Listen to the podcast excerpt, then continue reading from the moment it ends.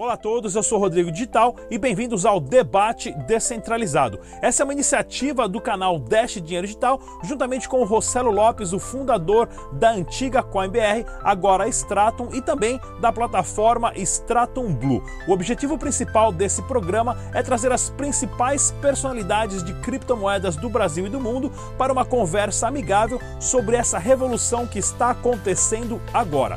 Deixe também nos comentários qual tipo de tema você gostaria de estar assistindo aqui no Debate Descentralizado e não se esqueça de curtir e compartilhar os nossos vídeos. Mais uma vez, bem-vindo ao Debate Descentralizado. É isso aí, galera. No debate descentralizado de hoje, temos seis figuras importantíssimas envolvidas com criptomoedas, pessoas que são responsáveis pela organização da criptoeconomia no Brasil de forma geral. Junto na nossa tela de seis cabeças, nós temos o Gino Matos, ele que é redator de notícias do site Criptofácil. Temos também o Lucas Cardeal, ele que é CEO da Lunes. Temos o Renato Almeida, consultor de conformidade.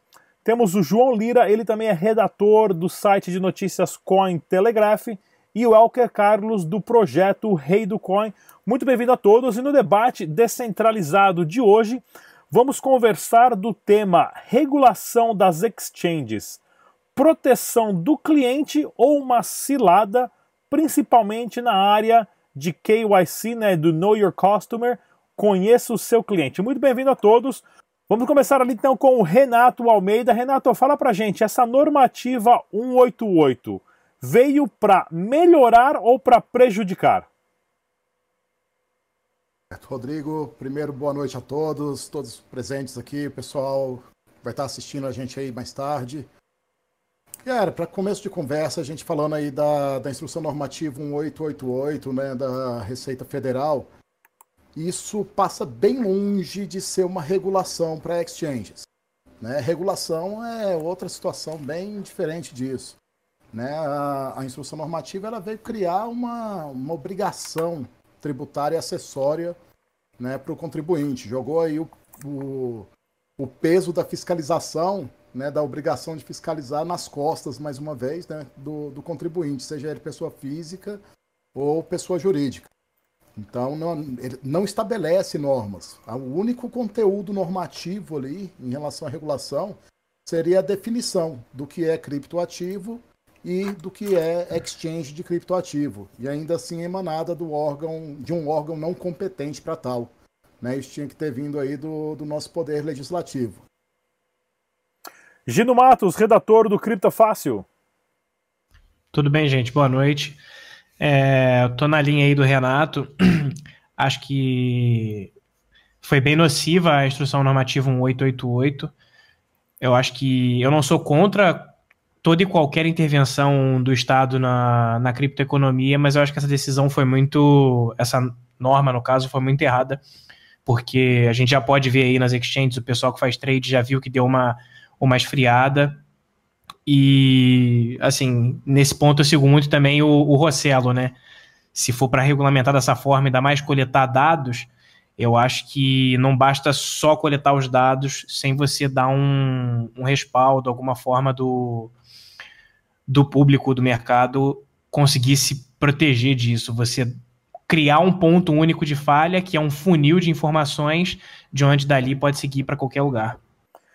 É, o mais interessante, né, que o Rossello, inclusive no ponto pessoal e familiar, né, foi vítima, né, onde sequestraram a esposa dele devido às informações que certas pessoas tinham uh, de acesso, ele ser um dono de exchange, né, e achar que um dono de exchange é uma pessoa milionária que tem um pagamento com Bitcoin. Então, a partir do momento que você tem um órgão do governo juntando informação das pessoas, inclusive de transações monetárias, isso, se não existe um cuidado muito grande de como cuidar dessas informações, você está criando ali uma bomba relógio e, e passando essa oportunidade para quem quiser fazer um mau uso dessas informações.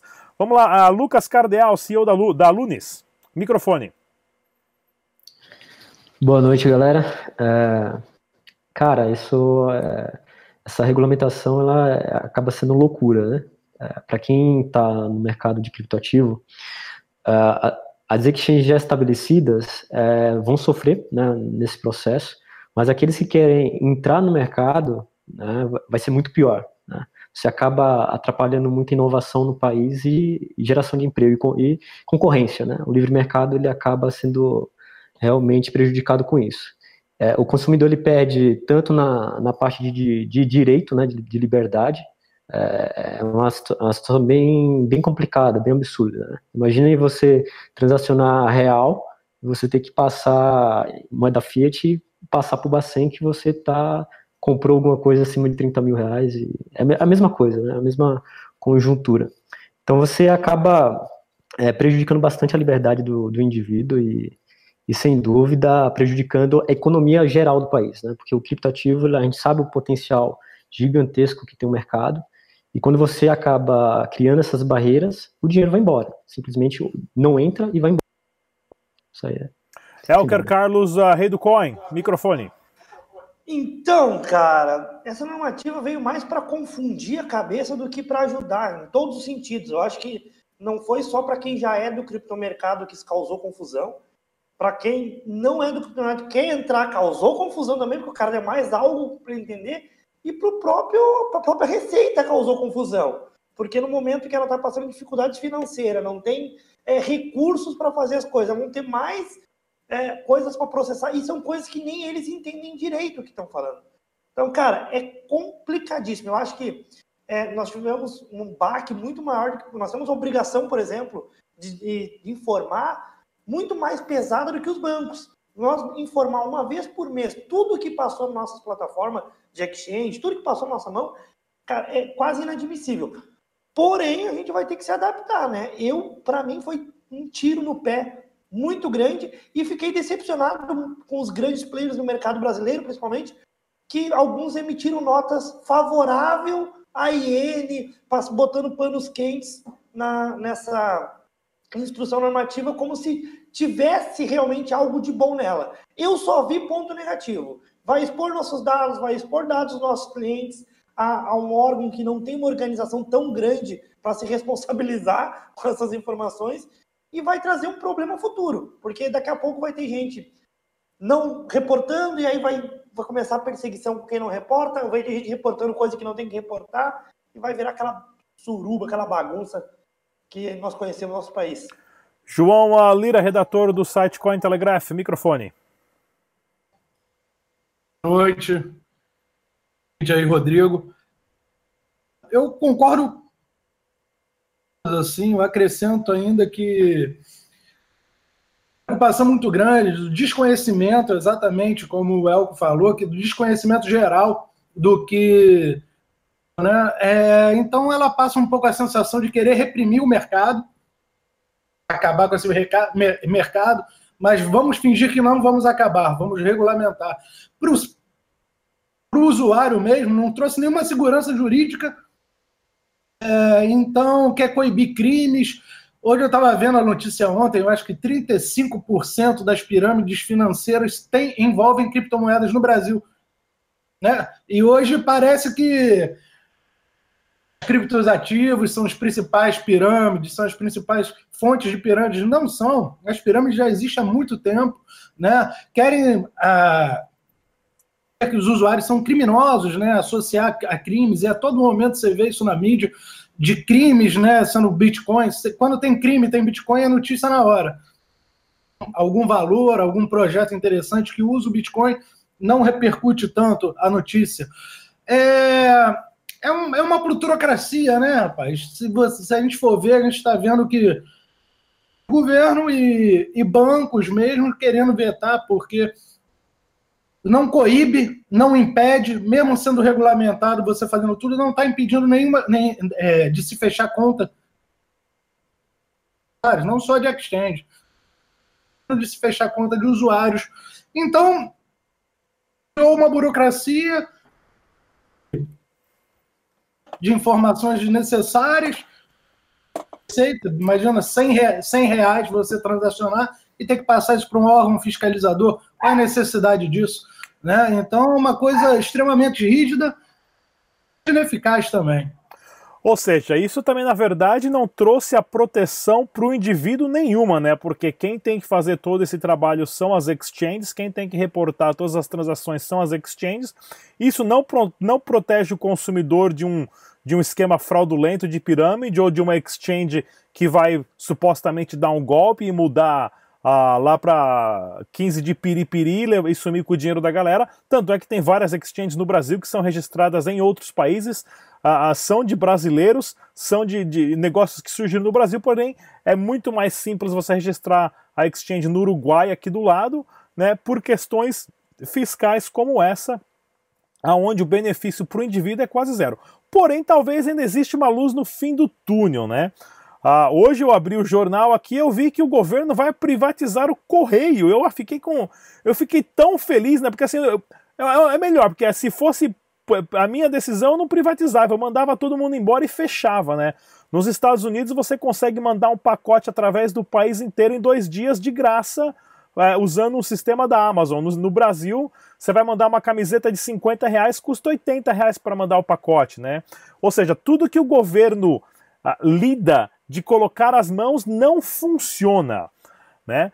Porém, hoje, né, como o João Lira falou, né, as pirâmides existem já há muito tempo. Vários exemplos a gente já usou aqui no canal, que é Fazendas Reunidas Boi Gordo, Telex Free, Avestruz Master e outras mais aí agora, que daqui a pouco quem lembrar o nome aí pode falar também.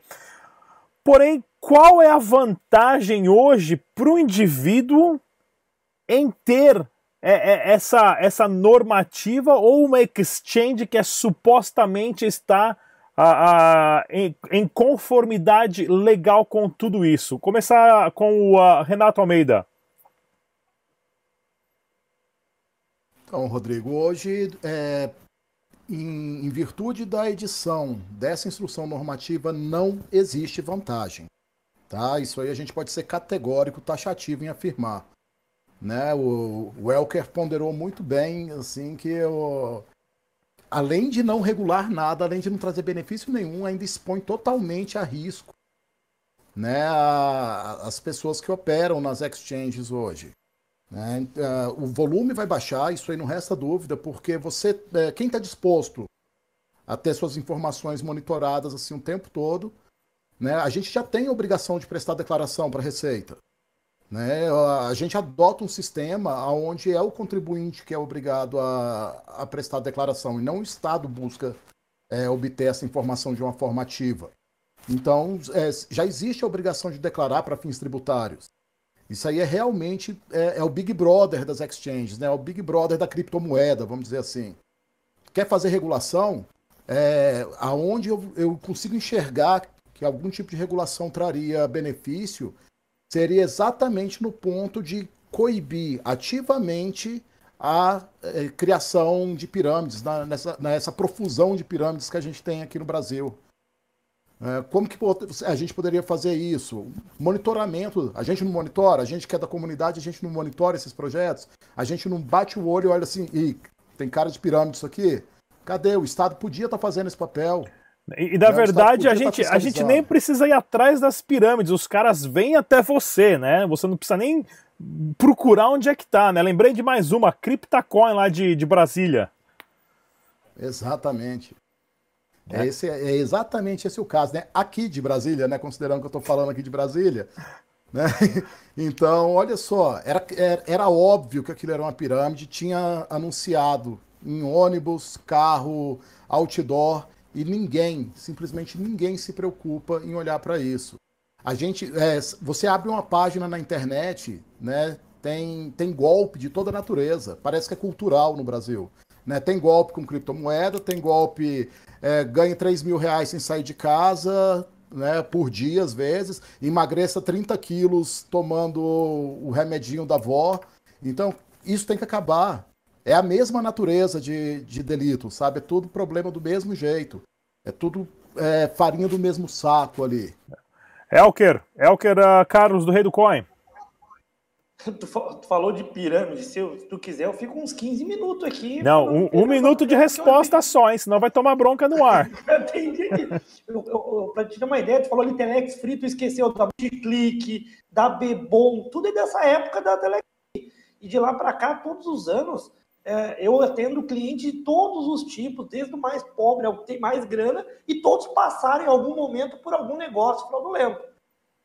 Quando se fala em regulação, por mais que seja tenha regulação voltada para cripto, pirâmide, por exemplo, eles nunca vão conseguir coibir, porque daí bate naquela coisa, vai para o nosso advogado e pode falar melhor, mas vai por ser crime, tem que esperar isso, tem que esperar aquilo. Nós temos um caso recente de apropriação indébita de valores de uma grande exchange aqui no Brasil, que o cara tá viajando, tá andando normal. Ontem foi perder o direito de viagem internacional, mas então, tipo, é cruel a lei. E aí os caras criam empecilhos no sentido de dificultar um negócio que eles não entendem, sendo que o problema maior não é esse. Nosso problema de questão de honestidade vai na, na lei falha. Porque tu pega uns caras aí da, da pirâmide, por exemplo, Cryptocoin, os caras ganharam milhões, se um, se não me engano, teve dois, foi preso.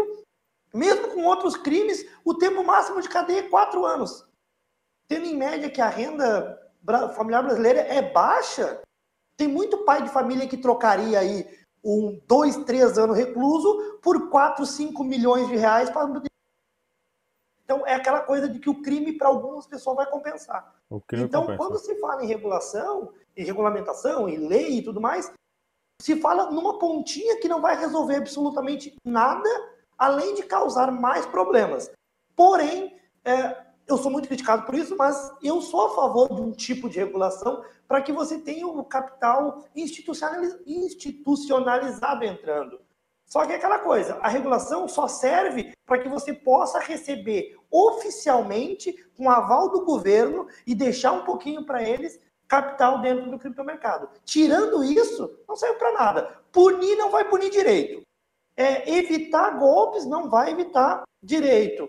Então, basicamente, vai servir só para trazer investidores do mercado formal com a possível garantia que o governo dá. Lucas, é Lucas Cardeal da, da Lunes, CEO da Lunes. É, acho que o pensamento é unânime, né? Quem realmente está mergulhado no mercado, acho que pensa de forma unânime. Concordo com El que acho que regulamentação para fomentar um, mercado mais adequado não é ruim, né? desde que ela seja é, quem esteja fazendo a regulamentação entenda do que está sendo feito. No Brasil, normalmente não se entende, coloca a lei vai, e aí vai, vira aquela salada de fruta. Aí você pergunta para o cara que está criando isso, faz alguma pergunta relacionada ao mercado, o cara não vai saber te responder nada. Né? Quantos usuários no, no Brasil? Você pergunta quanto, qual é a base de usuários que usa no Brasil criptomoeda. Se você for ver, cara, é uma base, assim, comparada à população, é muito pequena. Porque chega, acho que hoje não chega nem 12%. E, puxa vida, você vai estar tá criando ali um, uma normativa que vai prejudicar esse crescimento. Olha o barulho que nós estamos fazendo no mercado de criptoativo. Né? Porque se, um, uma pequena quantidade de pessoas está incomodando a tal ponto que o governo está fazendo medidas assim abusivas, extremamente abusivas. Né? E se todo cidadão tivesse um, um conhecimento sobre criptoativo e entendesse a, a o que a possibilidade que ele traz, a, a, inclusão financeira que ele traz, todo, todo o potencial de desenvolvimento tecnológico que ele traz para o cidadão, certamente hoje haveria um, um, uma movimentação em, coletiva para parar isso daí. Né? Hoje a comunidade não tem força para brigar com isso porque tem poucas pessoas. Né? Se você for comparar a, a, a grande massa nacional, né? então você não tem como fazer uma comoção nacional para que, que o povo possa brigar pelo seu direito. Então, assim, o povo estão tirando o direito do povo antes mesmo dele ter conheci, é, conhecimento desse direito, assim, entendeu? Então, assim, muitas pessoas não estão imersas no mercado de criptomoeda e isso vai impedir que essas pessoas tenham acesso a, a uma inclusão financeira e, e, e, que você poderia estar tá melhorando a vida de várias pessoas, né? João Lira, do Cointelegraph. Microfone. Então, é, mais uma vez, sempre concordo e acrescento. Acho que tem essa visão muito do, do governo de achar que associar crime, não só do governo, como sempre dos bancos e tudo, associar sempre as transações de criptomoeda a crime. Né? Eu trouxe alguns dados aqui, recentes essas informações, um dado da MESSERI, né, eles fizeram com, a, com um escritório de drogas e crimes lá dos Estados Unidos, falaram que cada 800 dólares lavado no sistema financeiro nacional é, é, em, é em Bitcoin. Qu quanto, então, repete, que cortou? Cada um dólar em Bitcoin, dinheiro lavado com Bitcoin, um dólar, no sistema tradicional são lavados 800 dólares. Então, o sistema tradicional já é lavanderia. Quem quer lavar dinheiro com Bitcoin é porque exatamente a falta de conhecimento, não sabe como funciona o blockchain, a rastreabilidade. Um crime, um crime perfeito é o que? Um crime sem prova. A prova lá é imutável e eterna. Optar lavar dinheiro é muito mais. É, você deixa rastro, é visível a todos, é acessível. E a gente tem vários outros monitoramentos. Deixa eu ver uma outra aqui. A parceria com a MIT. É, elas classificaram 200 mil transações de bitcoins. No critério deles eram ilícitas. Transações. É, a outra aqui, atividade ilícita, 500 bitcoins, 500 é, milhões de dólares em bitcoins Exatamente.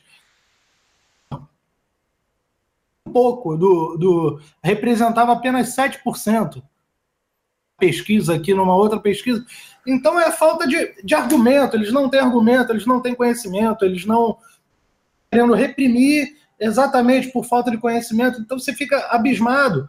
Né? É, eu trabalhei em banco, então fui bancário, trabalhava com, com empresas é importante, sim, uma regulação. Eu também concordo que é importante uma regulação, porque, por exemplo, receber e pagar em Bitcoin uma empresa, por exemplo, ela precisa contabilizar isso. Receber em Bitcoin, como que ela vai fazer essa contabilidade? A gente hoje faz argumentos e faz artifícios para é, transformar em real e lançar na contabilidade. Mas a contabilidade atual das empresas permite isso? Não permite, então essa regulação também não veio. Ela, só, ela é uma regulação somente reprime, ela não incentiva o uso, não incentiva a, a tecnologia, e é um mercado que só cresce no mundo, num país com desemprego, quase 25 milhões, juntando desalentados, desempregados. Né? Você fechar postos de trabalho por regulações que quer se mostrar tão liberal assim e fazer tanta festa assim, né? falar que e, e não incentiva né, a, própria exchange nacional. Eu gostaria até de saber se alguém tem essa informação, mas é uma pesquisa que vale muito a pena saber, para a gente embasar mesmo e dar fundamentação. Quantas pessoas trabalham com criptomoeda? Não estou falando de trader, nada disso. Quando pessoas trabalham diretamente com criptomoeda, né? Então são dados importantes para mostrar para eles, ó, trabalham aqui, imprimir, sempre assim no meu na minha questão de ver e a repressão. Certo. Uh, Gino Gino Matos do Criptofácil. Então, vou concordar com tudo que foi dito aqui. Mas ninguém discorda de nada, todo mundo, todo né? mundo só concorda. E concordando, e, concordando e, e acrescentando, né? Porque eu acho que, como eu já tinha dito, acho que a medida foi descompassada. Eu acho que o governo, eu não sou contra toda e qualquer intervenção, participação no mercado, mas eu acho que existem diversas outras áreas, como já falaram aqui diversas vezes, o direito do consumidor, o pessoal desesperado, o consumidor de exchange desesperado, tendo visto os episódios que a gente teve nos últimos meses, teve que criar uma associação para poder se defender sabe? Porque não, não tem um, um, amparo legal, não tem alguém que chegue lá e lute pelos direitos deles. Então, acho que assim, se o governo está tão interessado em participar, então que participe de uma forma que não mate o desenvolvimento, que não jogue a responsabilidade de um mercado que assim já é novo. No sistema educacional a gente não tem educação financeira.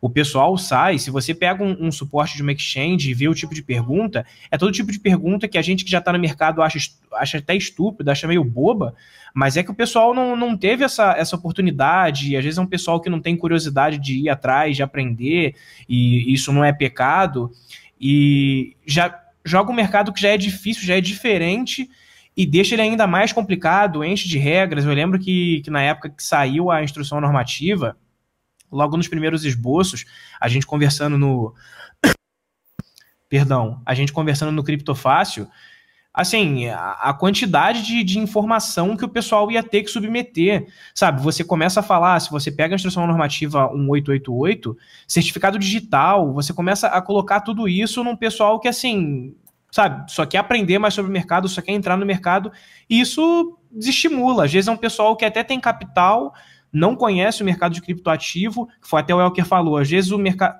o capital próximo ali do institucional, não chega institucional, mas assim, um pessoal que tem um poder aquisitivo bacana quer entrar nesse mercado para poder investir e assusta, porque é total, assim, é diferente do mercado tradicional, tem os seus pontos de, de semelhança, mas acaba assustando. Então isso é ruim para as exchanges, porque isso esfria o mercado, porque o pessoal começa, assim, pelo menos a curto prazo, o pessoal vai dar uma parada até descobrir um jeito de, de poder lidar com isso, né? Até descobrir um jeito de lidar com isso. Pode falar, João. É, eu acho, Gino, o que você está falando é muito, é muito importante, sim, e porque tem muita gente que só pensa na criptomoeda, né? E é, a criptomoeda, quantas aplicações existem no Ethereum? Quantas aplicações? Eu, tra... eu era embaixador da NEM até ano passado. É, a gente queria vender projetos da NEM, ações em blockchain para NEM, de certificados digitais, né? E, e a, aquela empresa ela tem que comprar criptomoeda, porque para fazer a transação para registrar o documento, ela paga com criptomoeda. Então, software de demanda, eu, eu inventei esse termo, escrevi até um texto para defender ele, porque você não precisa comprar um sistema, manter o sistema, comprar licença, pagar por um ano, para você usar três vezes no ano. Cada vez que você quiser fazer o registro, aquela criptomoeda. E você ainda estoca aquele serviço, sabe? Ó, eu quero fazer 100 registros esse ano, ó, só fiz 50. 50. Novas formas de negócio que os reguladores não conseguem. Conseguem ver. Então, a criptomoeda, não, mas blockchain sim. Não funciona, meu. É. Blockchain de empresa, de BM, de, de, de, de as outras que estão aí, que, que são blockchains corporativas. E, é, e o blockchain mesmo, que usa cripto, a gente não consegue. É uma decisão assim que teoricamente seria só seria só no mercado financeiro, mas olha como você prejudica todo o crescimento de um mercado, de um, de um movimento que é muito mais do que financeiro, é uma tem gente que pode defender para o lado mais filosófico, mais ideológico, que é uma, toda uma revolução social, uma revolução assim com uma pequena, assim, pequena medida, olha quanta coisa, olha quanto efeito colateral você tem que não afeta só o mercado financeiro, sabe? Então é, é jogar uma responsabilidade no mercado muito nascente ainda, que o mercado, como o Lucas falou, a comunidade é pequena, ela não tem ombro para sustentar isso. É, e o interessante é que se a gente for ver também no, no âmbito de corrupção, nós tivemos aí o, o Gedel aí, que era ministro, que tinha cinquenta e poucos milhões de reais na sala de um apartamento de casa, tudo em dinheiro, um dinheiro que é impossível você rastrear aquele dinheiro. Né? Não tem como você, pelo número de série da nota, saber da mão de quem passou aquele dinheiro. O Bitcoin é o completo oposto. Você sabe por qual carteira passou, qual exchange passou, desde o começo até o final.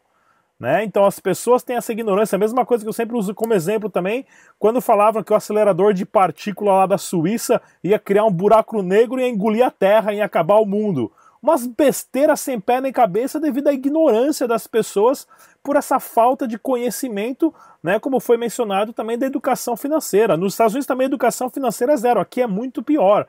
Aqui a, qualquer pessoa tem dívida de 20, 30, 40 mil dólares muito fácil, porque os juros aqui é muito baixo e o governo vai abaixar mais ainda os juros.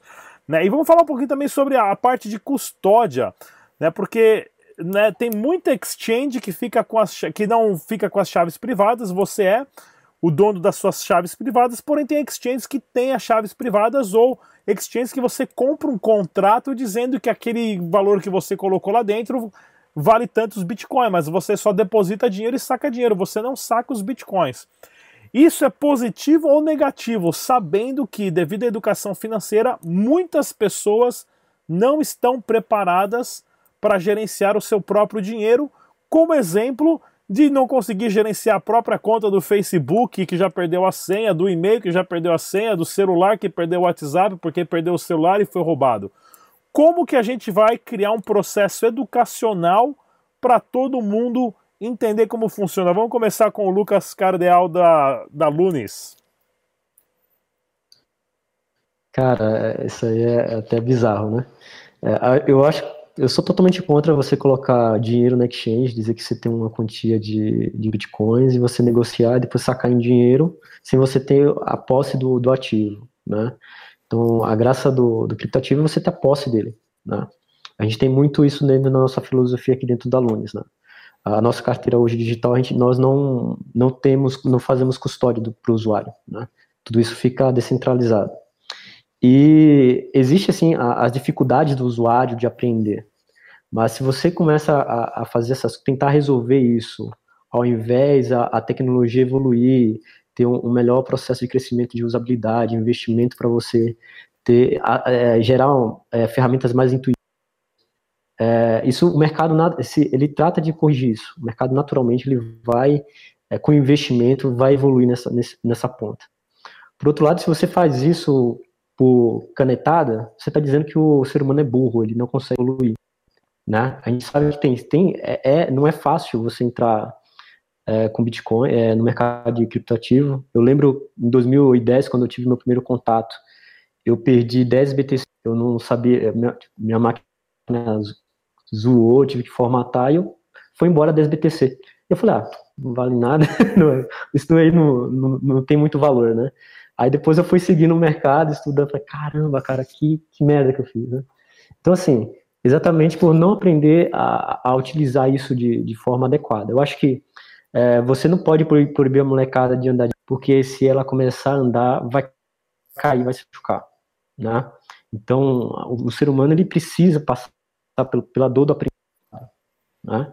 Então, isso, isso para mim é, é bem claro. Então, o governo fazendo essa medida, que ao meu ver, em relação, até voltando um pouco ao assunto, é, é, a, minha, a minha relação que eu vejo é, olha, vamos estrangular.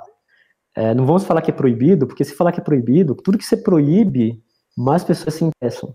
Né? É mais então, legal. Vamos fazer uma forma é, exato, pô, tá proibido. A molecada toda de 10, 10 12 anos, daqui a pouco tá usando um criptativo. Você entendeu? Então, assim, é, o governo, ele, ele, ele, ele, com certeza os caras, os caras também não são burros, né? A gente não pode olhar para os caras como o cara, o cara tá é totalmente inocente, tá fazendo isso só por falta de conhecimento. Mas também tem a malícia, né? Os caras, se os caras proibissem, como já aconteceu em outros países, eles sabem que isso fomenta, né? A proibição fomenta. Então, como, como, é que você vai estrangular? qual a melhor forma de estrangular? Né? Então, vamos, tá no começo, vamos impedir que as pessoas tenham acesso a isso. Porque você chega para um, um cidadão comum, que trabalha no seu dia a dia, chega no trabalho cansado, e ele tem que é, fazer toda essa. É, é, seguir todo esse padrão de, de, de, notificar, pegar, ó, negociei com fulano, guarda essa carteira, depois ir lá registrar, registrar no, é, com certificado digital. Pelo amor de Deus, Quantas pessoas no Brasil têm certificado digital? Né? É. Então, assim, cara, é literalmente é, é estrangular, né? só que não com, com a palavra proibição. Porque se proibir. João Lira, do Cointelegraph. É, então, eu, eu concordo exatamente como essa regulação. É, as exchanges eu acho que falta foi uma, um outra, uma outra informação aqui que eu trouxe para acrescentar. Porque o que falta criptos ativos é exatamente as exchanges não fazem parte. Essa é a realidade. Funcionamento, elas são dispensáveis. As, as criptomoedas, as exchanges. Né? Se eu te der 300 gramas, se eu te der 300 dólares, 8 bitcoins, o que, que você vai escolher? Tem referência imediata de quanto vale um ouro, de quanto vale. É, te falar que se fizer essa pesquisa na rua, a maioria vai querer 300 dólares. Vê 300 dólares mais valioso que qualquer outras opções ali, porque a gente não tem referência de valor e isso é muito ruim. A referência de valor hoje está na mão das exchanges. Você tem vários criptos ativos, até minha dissertação né, de mestrado foi exatamente, tem uma parte dessa análise. Você tem vários criptos ativos no top 10, concentração enorme em exchange.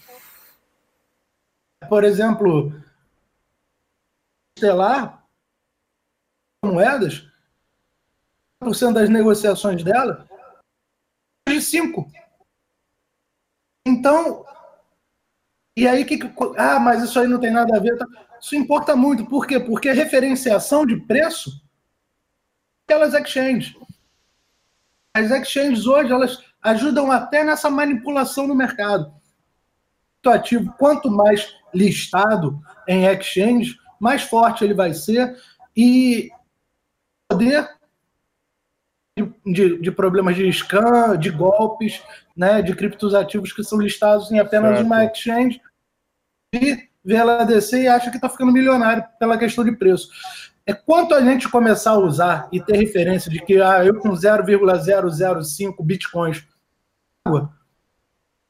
é exchange. É, por enquanto a gente tem esse nível de especulação que digo que é ruim para o mercado.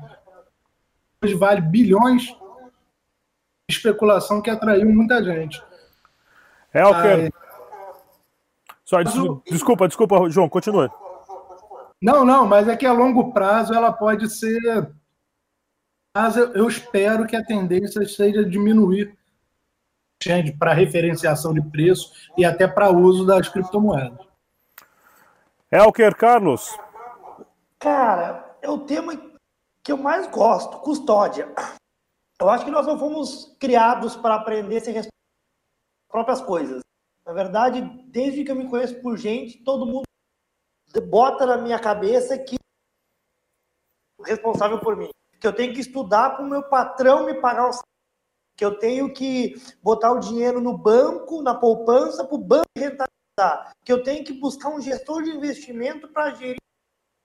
No criptomercado não é diferente. Eu entrei com a cabeça de todo mundo tem que ter sua própria chave privada e eu fracassei igual Satoshi, cara. Fracassou amargamente em acreditar que as pessoas iriam simplesmente virar a chave e conseguir ser responsável por seus próprios atos. Não, não é fácil. Não acho que vai nos próximos anos, 5, 10 anos, as pessoas aprender a ser responsável. E sim, acho um mal muito necessário a custódia de terceiros. Por quê? Por exemplo, eu frequentemente vejo pessoas no criptomercado que são expert, vem com frasezinha de exchange não é carteira, e, e um monte de coisa. Quando desaparece uma exchange, tá no grupo lá falando, pois é, eu tinha um Desaparece uma empresa, ah, eu tinha um dinheirinho lá, mas é só um pouquinho. Então, assim, se para quem trabalha com isso, às vezes está aí há anos, é expert, é especialista, está lá no LinkedIn, especialista, é difícil manter a segurança, Imagina para quem está chegando agora. Imagina para quem não é técnico, para quem não é desenvolvedor, para quem não mexe em tecnologia, que só quer pegar o criptoativo e os especular, ou comprar e vender, ou fazer um hold. O pessoal fala da Ledger. É, pega Ledger, pega É simples. Simples. O que, que tem de simples? Dá na mão. Pega meu gerente. Meu gerente tem 65 anos. Eu dei uma Ledger para ele para ver se ele conseguia usar. O bicho ficou três dias lendo o manual e medo. Porque tem que explicar o que é palavra, o que não é. Hoje, 90% dos meus projetos focam em dar custódia profissional para o cliente. Por quê? Eu tenho hoje 7 mil clientes. O meu ticket médio dos meus clientes é 30, 40 dólares. Se eu falo para o cara, meu, instala na tua máquina a carteira, passa dois meses ele me manda mensagem dizendo: perdi sincronia, perdi minhas moedas, esse mercado não presta, é tudo golpe e a culpa é dos outros, porque foi acostumado assim. Então, é uma briga que eu tenho gigante comigo mesmo, mas infelizmente a custódia tem que, tem que ter pessoas profissionais para fazer. Vai chegar um ponto que vamos ter algum tipo de banco, algum tipo de bunker, algum tipo de serviço que garante a custódia para os outros. E sobre exchanges descentralizadas que dão private key, é, muitas delas, na verdade, até hoje eu não encontrei que você consiga ter garantia 100% de que a private key não foi copiada por eles. Porque algumas delas dão eco na tela. E isso pode, primeiro, eles podem salvar antes de te dar o eco dessa informação, eles podem, essa informação pode ser interceptada, então ainda não, não vi sistema que possa dizer que é 100% seguro, a não ser carteira gerada offline pelo mas aí também é pedir demais que uma exchange tem um software para gerar uma carteira offline. Né? É. Então, é um tema que eu daria para a gente ficar umas duas horas debatendo aqui com informação. Renato Almeida. Pois é, nesse giro que, que a gente deu aqui, a gente abordou uma série de temas extremamente relevantes aí para o mundo cripto, né? Se o último ponto que a gente estava abordando aqui da usabilidade, né? Porque a gente estava falando, na verdade, de usabilidade. Né? Quando a gente fala aí da custódia, da exchange, por que, que, que é muito mais simples eu, eu utilizar uma exchange do que manter uh, o criptoativo na minha própria carteira? Está falando de usabilidade. Então, eu acredito que com o passar do tempo, a gente vai desenvolver uma maneira né, de ter isso armazenado naquilo que está sempre com você, de uma forma segura, né, que é a, usando o seu telefone celular, né, a chave privada para as pessoas, para a gente chegar num cenário de adoção, ela vai ter que ser o seu acesso biométrico ali gravado só no enclave seguro ali do, do próprio dispositivo móvel. Né? Então a gente já está nesse nível. Né? A gente já tem algumas iniciativas de software nesse sentido. É, é, esse é o ponto que eu acho que vai levar a gente para o armazenamento seguro, a adoção do armazenamento seguro, o armazenamento pessoal. Agora, a gente não fala só de custódia, a gente fala de negociação também. Né? Guardar é uma coisa, negociar é outra. E aí vem o que o Elker estava falando. A, ainda está um pouco distante da gente a, a exchange descentralizada de uma forma segura, né, é, com as mesmas funcionalidades que, a, que as centralizadas entregam hoje. Aí vem exatamente o link da regulação. Por que, que essas exchanges não precisam de algum tipo de licença para funcionar? Não estou falando de ficar sob é, uma regra rígida do Estado, não. Mas eu vejo o, uma, uma oportunidade de regulação semelhante àquela que aconteceu com a Bolsa de Valores. Né? Você tem uma licença para operar e os seus pares, ou seja, as outras exchanges, elas têm um poder fiscalizatório mútuo.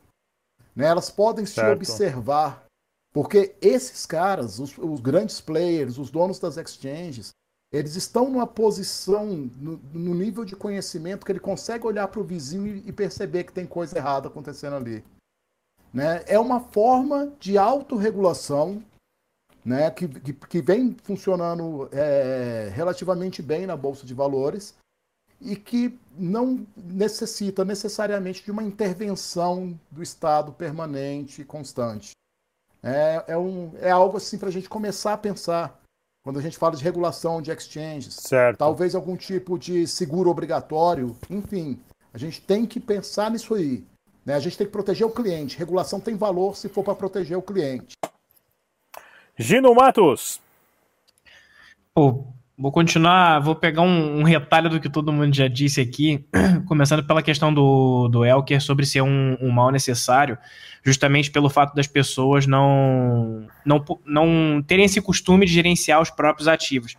E na verdade isso vem de, de assim, de uma necessidade, eu acho, que o, o, ser humano tem de ter o garantido, de ter o seguro, de ter ali o, o, o, cômodo, o sem risco. E isso não é só no ser humano, assim, no pequeno, no investidor individual. Muitos motivos para o capital institucional não estar tá no mercado é justamente a questão da custódia. Tanto é que quando a Fidelity lançou, falou que ia lançar a solução de custódia deles, o pessoal surtou, começou a dar tiro pro alto, soltar rojão, correr pelado na rua, porque o capital institucional ia começar a entrar adoidado, porque uma empresa como a Fidelity começou a oferecer é, soluções de custódia. E eu acho que confunde um pouco, ainda mais agora que a, que a BACT anunciou que vai vai disponibilizar os produtos dela e uma das soluções vai ter essa questão mais pegada na, na custódia mesmo.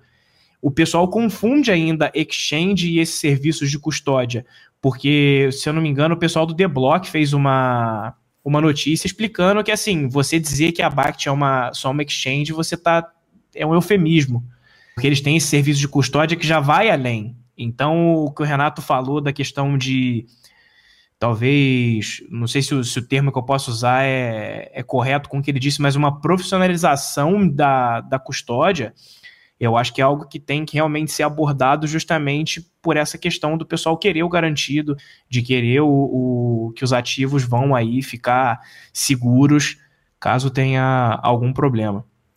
É isso aí, galera. O debate descentralizado de hoje, aqui com um excelente tema envolvendo pessoas, claro, ativas na criptoeconomia do Brasil. A gente pode ficar aqui mais duas horas conversando, mas eu quero estar apresentando, claro, mais uma vez os nossos participantes na nossa tela de seis cabeças. Tivemos aqui o Gino Matos, ele que é redator de notícias do site Criptofácil.